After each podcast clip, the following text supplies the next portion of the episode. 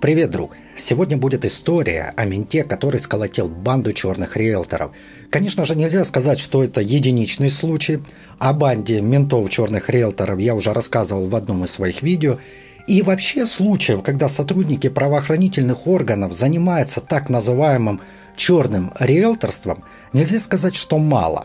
В том числе они выступают как наводчики. Особенно это касается участковых, так как они знают практически весь асоциальный контингент на своей земле, ну то есть на своей территории. В этом видео сам действующий участковый полиции выступил в роли организатора и главаря банды. И схема преступления у них, правда, отличалась от других коллег. И кажется, что задумка, на первый взгляд, была неплоха. Но вот на мой взгляд, сам участковый умом не блистал, и затея в связи с этим была обречена на провал. По сути, он бессмысленно загубил несколько душ, причем асоциальными элементами были там не все. И что самое главное, это происходило не во время тотального беззакония и коррупции 90-х, а это происходило в то время, когда великий Владимир Владимирович, дай бог ему здоровья, уже спустя 10 лет своего воцарения на престол искоренил коррупцию и вывел страну из упадка. Чего? Товарищ майор смотрит, хвалить надо. Преступление прошлых лет. Это преступление, уголовное дело по которому было приостановлено так, как не был найден обвиняемый. И вот Бастрыкиным в 2014 году был подписан приказ о работе по преступлениям прошлых лет. Конкретно в следственных отделах, согласно этого приказа, должны были быть созданы аналитические группы, которые поднимают старые, запыленные, уже забытые уголовные дела и изучают их. При этом используя новые методы криминалистических экспертиз, которые ежегодно развиваются. Ну, Такие, например, как э, гипнорепродукция. Это свидетели допрашивают под воздействием гипноза.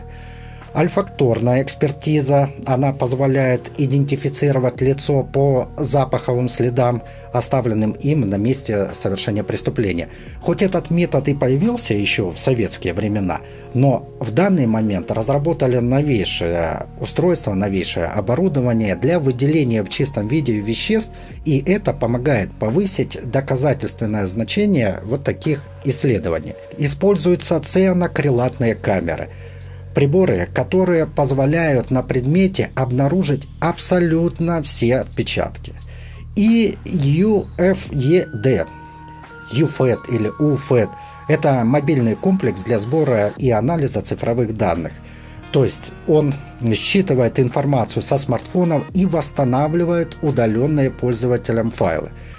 Георадар – предназначен для зондирования земной поверхности и позволяет обнаружить пустоты не только в земле, но и в бетоне.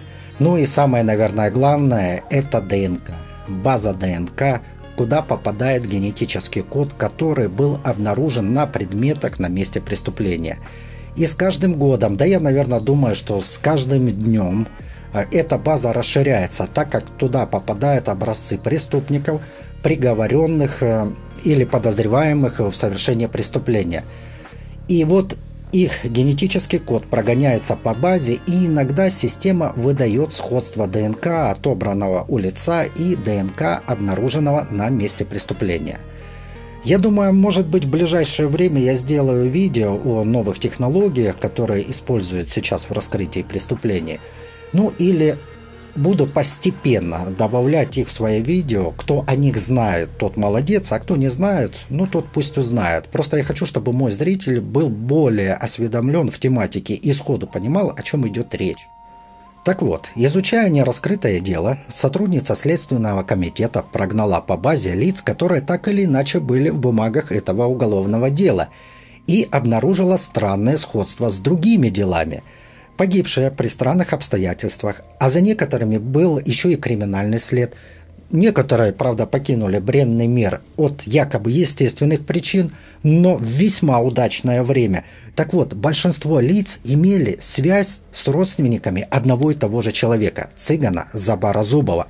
И национальность в данном деле имеет значение. Пазл, по ходу, уже сложится. Поймете, почему имеет значение. Но по Забару отрабатывать сразу не стали, так как если это организатор, то, скорее всего, он умен. А доказательств нет, можно спугнуть. И правоохранители обратили внимание на родственницу Забара, которая вступает в наследство по так называемой наследственной трансмиссии. Это когда умерший не успел наследовать, то право наследовать переходит к наследнику умершего. Ладно, поясню по-другому. Есть имущество у отца. После его смерти наследство должен принять сын. Но если он, сын, не принял наследство и сам умер, то наследует это имущество следующий наследник в нашем деле – это жена умершего сына. Так вот, были найдены тела отца и сына, мачеха же пропала без вести, а жена сына, которая только недавно вышла за него замуж, начала вступать в наследство – а наследное имущество – это квартира. И эту якобы горем убитую вдову выдернули на допрос. Придавили ее или надавили на нее, и она быстро рассказала, что это был фиктивный брак, который попросил заключить ее родственник Забар Зубов. Удачно они дернули за ниточку, и клубочек покатился и начал распутываться – Тут, если сразу следователю или операм удается ухватить правильную нить, то тогда получается просто песня. Все дело идет как по маслу. Сергей Крохин родился в небольшом городке в Ростовской области. Отец его был военным, и семье часто приходилось переезжать. Сергей с детства рос в окружении офицеров, и он знал, что такое служба. Потом Сережа вырос и стал участковым. И он всю жизнь работал за небольшую зарплату. Сначала в небольшом городке в Ростовской области, а затем перевелся в Санкт-Петербург. Был честным полицейским, прям как учил его отец. Ну так думали все вокруг. Родину даже защищал в Чечне и дослужился до седых звезд майора. И уважение силовику придавала еще и его личная жизнь. Со своей супругой участковый был еще со школьной скамьи. Жена у него не работала, и поэтому Сергею приходилось содержать семью полностью. И все это время его злило, злило этого оборотня, что некоторые не работают, пьют, сидят на запрещенных веществах, воруют. И самое главное, что они живут в квартирах, в больших квартирах, которые им достались по наследству. Как это так? Где справедливость? Он всю жизнь ходит в мышином мундире, да казенные штаны газует – а в итоге грамоту на стену, кое даже подтереться нельзя, так как бумага жесткая, а начальник просто похвалит и денег не видать. А эти бухают, колются, живут э, потенциально его квартирах. Эти нехорошие люди. Поэтому надо экспроприировать. И он в 2011 году начал создавать банду. И первым, и можно сказать, вообще правой рукой – этого доблестного носителя погон был Забар Зубов. Где и при каких обстоятельствах произошло их знакомство, мне неизвестно, но я думаю, что, скорее всего, за Забарчиком был какой-то грешок криминальный. И он попал в так называемые агенты. То есть он какую-то услугу, а его отмазали.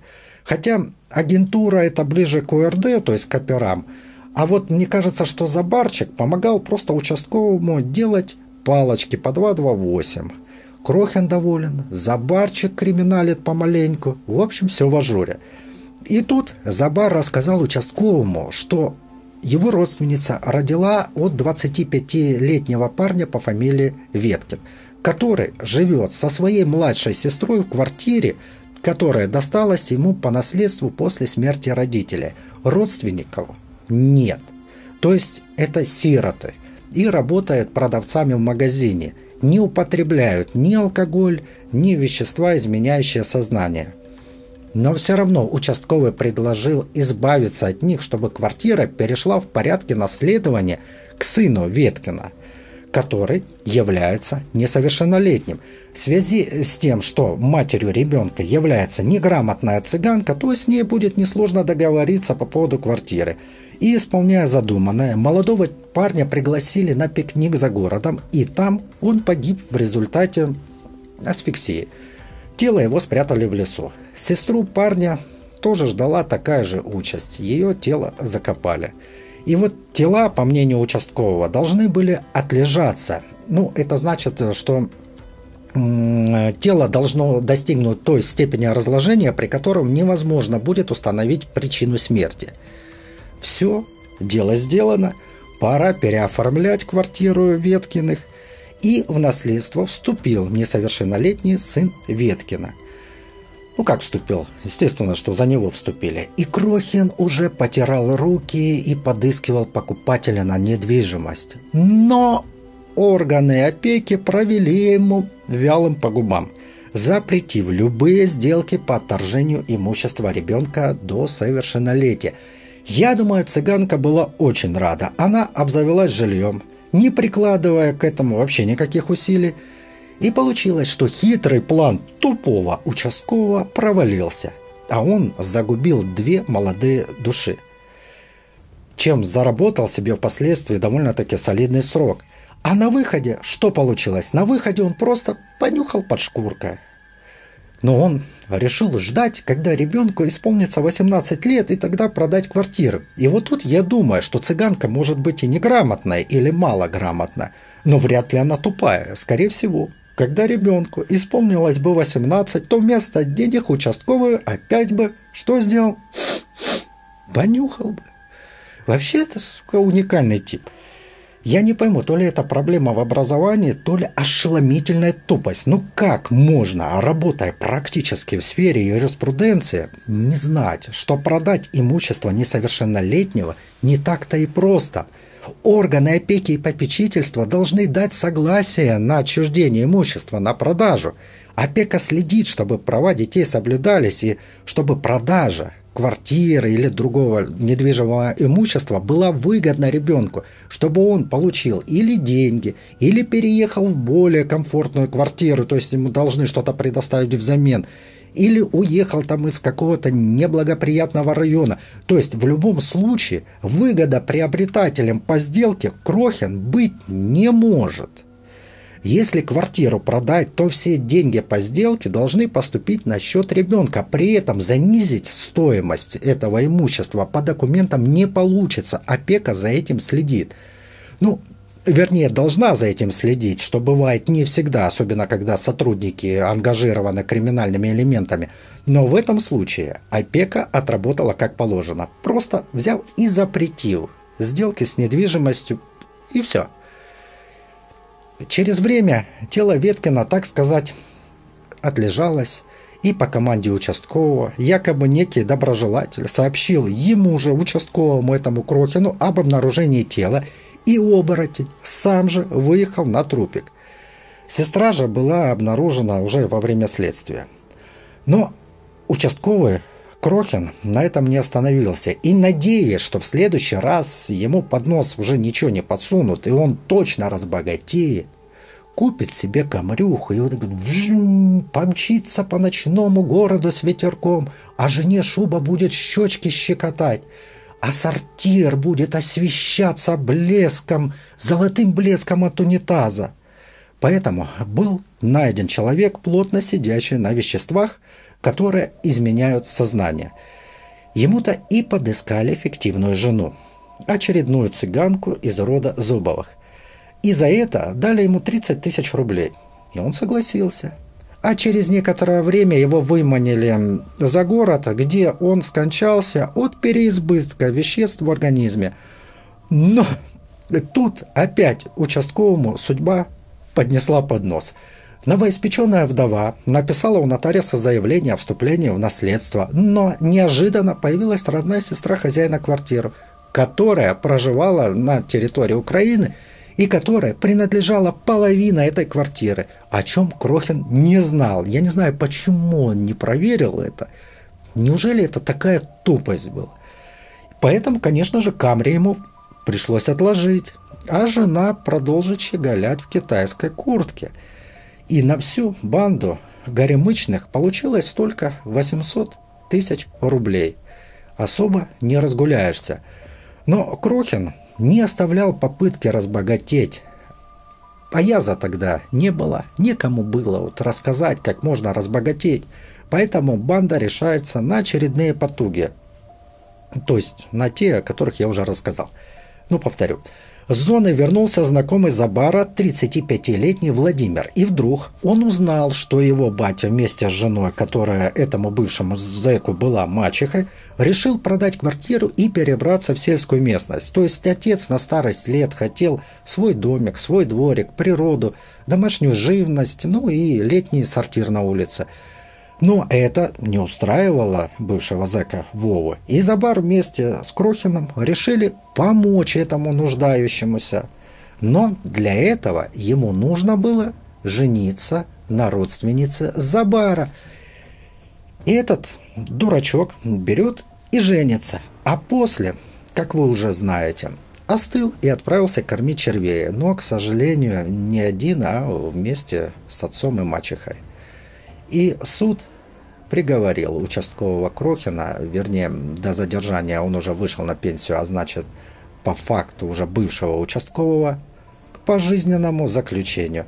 Остальные участники получили от 8 до 13 лет. И вот время идет, участники банды сидят и уже смотрят на небо в надежде на условно-досрочное но не случилось. Крохин взял и нагадил. И еще как нагадил. Он взял и решил сознаться в преступлениях, в результате которых были лишены жизни еще четыре человека. И вот в этом видео Крохин рассказывает подробности совершения преступления в отношении некого Салкина. На этом месте в 2011 году, в мае месяце, а, был убит Станислав, после чего его тело было а, захоронено в заранее приготовленной а, яме недалеко отсюда, в лесу. Но точное место сейчас я указать четко затрудняюсь, поэтому я укажу приблизительные места возможного его захоронения. Привел его в состояние сильного алкогольного опьянения. И в дальнейшем мы приехали сюда с целью совершения его убийства. Зубов сел ему на грудь, а, головой к его голове, а, не помню, то ли наложил, то ли отдел пакет, четко уже, ну, за давность, по-моему, по-моему, отдел пакет. Я в этот момент стал сзади, да, придержал ноги. Угу. Зубов пакет. Не, мне плохо просто было видно в тот момент из-за спины. Он то ли одел его на голову, то ли приложил к голове. Угу. Все.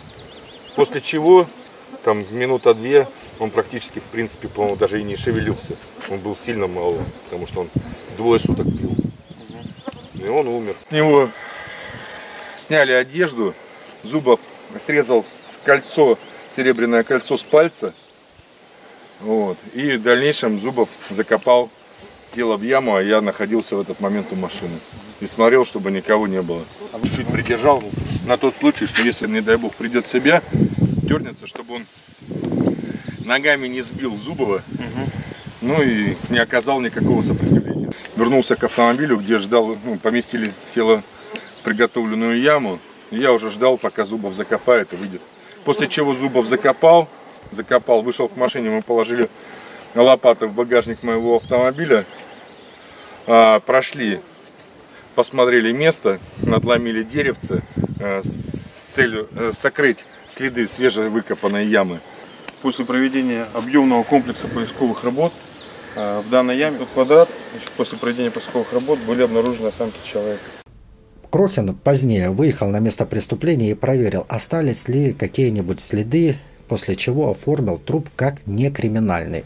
А за несколько месяцев до этого они задушили пожилую мать Салкина и способ умерщвления – определил знакомый с криминалистикой Крохин. И он же потом в документе записал, что женщина умерла своей смертью. И сейчас многие начнут умные Шоинштейны. Да вот только тема не знают. Как так? А как же вскрытие? И тому подобное. Сейчас начнут писать. Вскрытие не проводилось, если покойнику было больше 80 лет. Или была неизлечимая болезнь, например, рак последней стадии. Приезжал врач, констатировал смерть, приезжал участковый и осматривал на предмет повреждения этот труп. И если не находил следов, то в морг не отправляли. Вот так. Если я не ошибаюсь, то это изменилось вроде в 2017 году. И теперь все домашние и уличные трупики везут на вскрытие в морг. Следующий эпизод э, тоже был с пенсионеркой. Виктор Зорин вместе с Забаром подушкой перекрыли кислород женщине, которая была ну, фактически лежачая. Бабушку опять осматривал Крохин, и, естественно, вскрытие не проводилось. А потом, после того, как внук этой бабушки вступил в бабушкино наследство, то есть принял квартиру и оформил ее на себя, его женили на родственнице Забара, и внук отправился навстречу к бабушке. А вот следующий эпизод вообще пошел не по плану. Николая Годовикова, племянника известного актера Годовикова, по той же схеме женили на подставной бабенце. Он должен был стать квартирным телом, но квартира была не приватизирована, поэтому пришлось проходить процедуру приватизации. И вот после окончания всей приватизации было решено отметить сие дело. И вечеринка по этому случаю проходила у Забара – Николай сильно поднакидался водочкой и уснул. А когда проснулся, то услышал, как Забар приголубливает ритмично с сладостными стонами его жену.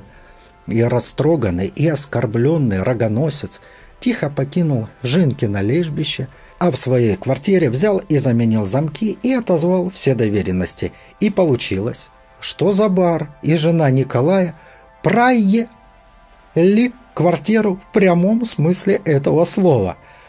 Ну а Николай благодаря этому остался жив.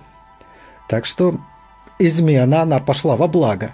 Самое занимательное – это то, что Господь ну никак не хотел давать Крохину богатство. То ли из-за плохо работающего его мозга, то ли из-за фамилии он действительно получал крохи.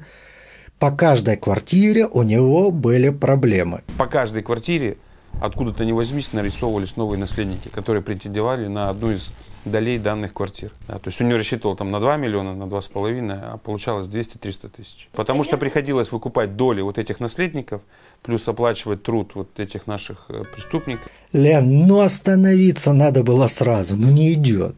Ну, надо было фамилию, что ли, для начала сменить. Вот только жаль, что из-за этого дурака столько людей полегло. Может быть, просто закончились квартиры, не обремененные кучей родственников.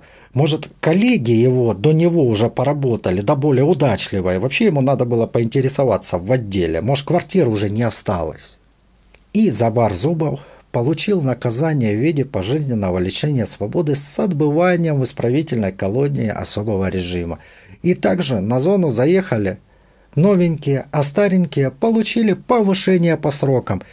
Крохин ну, Крохину добавили там несколько лет, но на его пожизненно особо эта роли не играет. И вот Крохин да Забар Зубов будут теперь баландой питаться всю жизнь. Хотя, опять же, не факт. Может, они уже побывали там на юге, получили помилование и звание героя, и мы сейчас обязаны гордиться ими и почитать.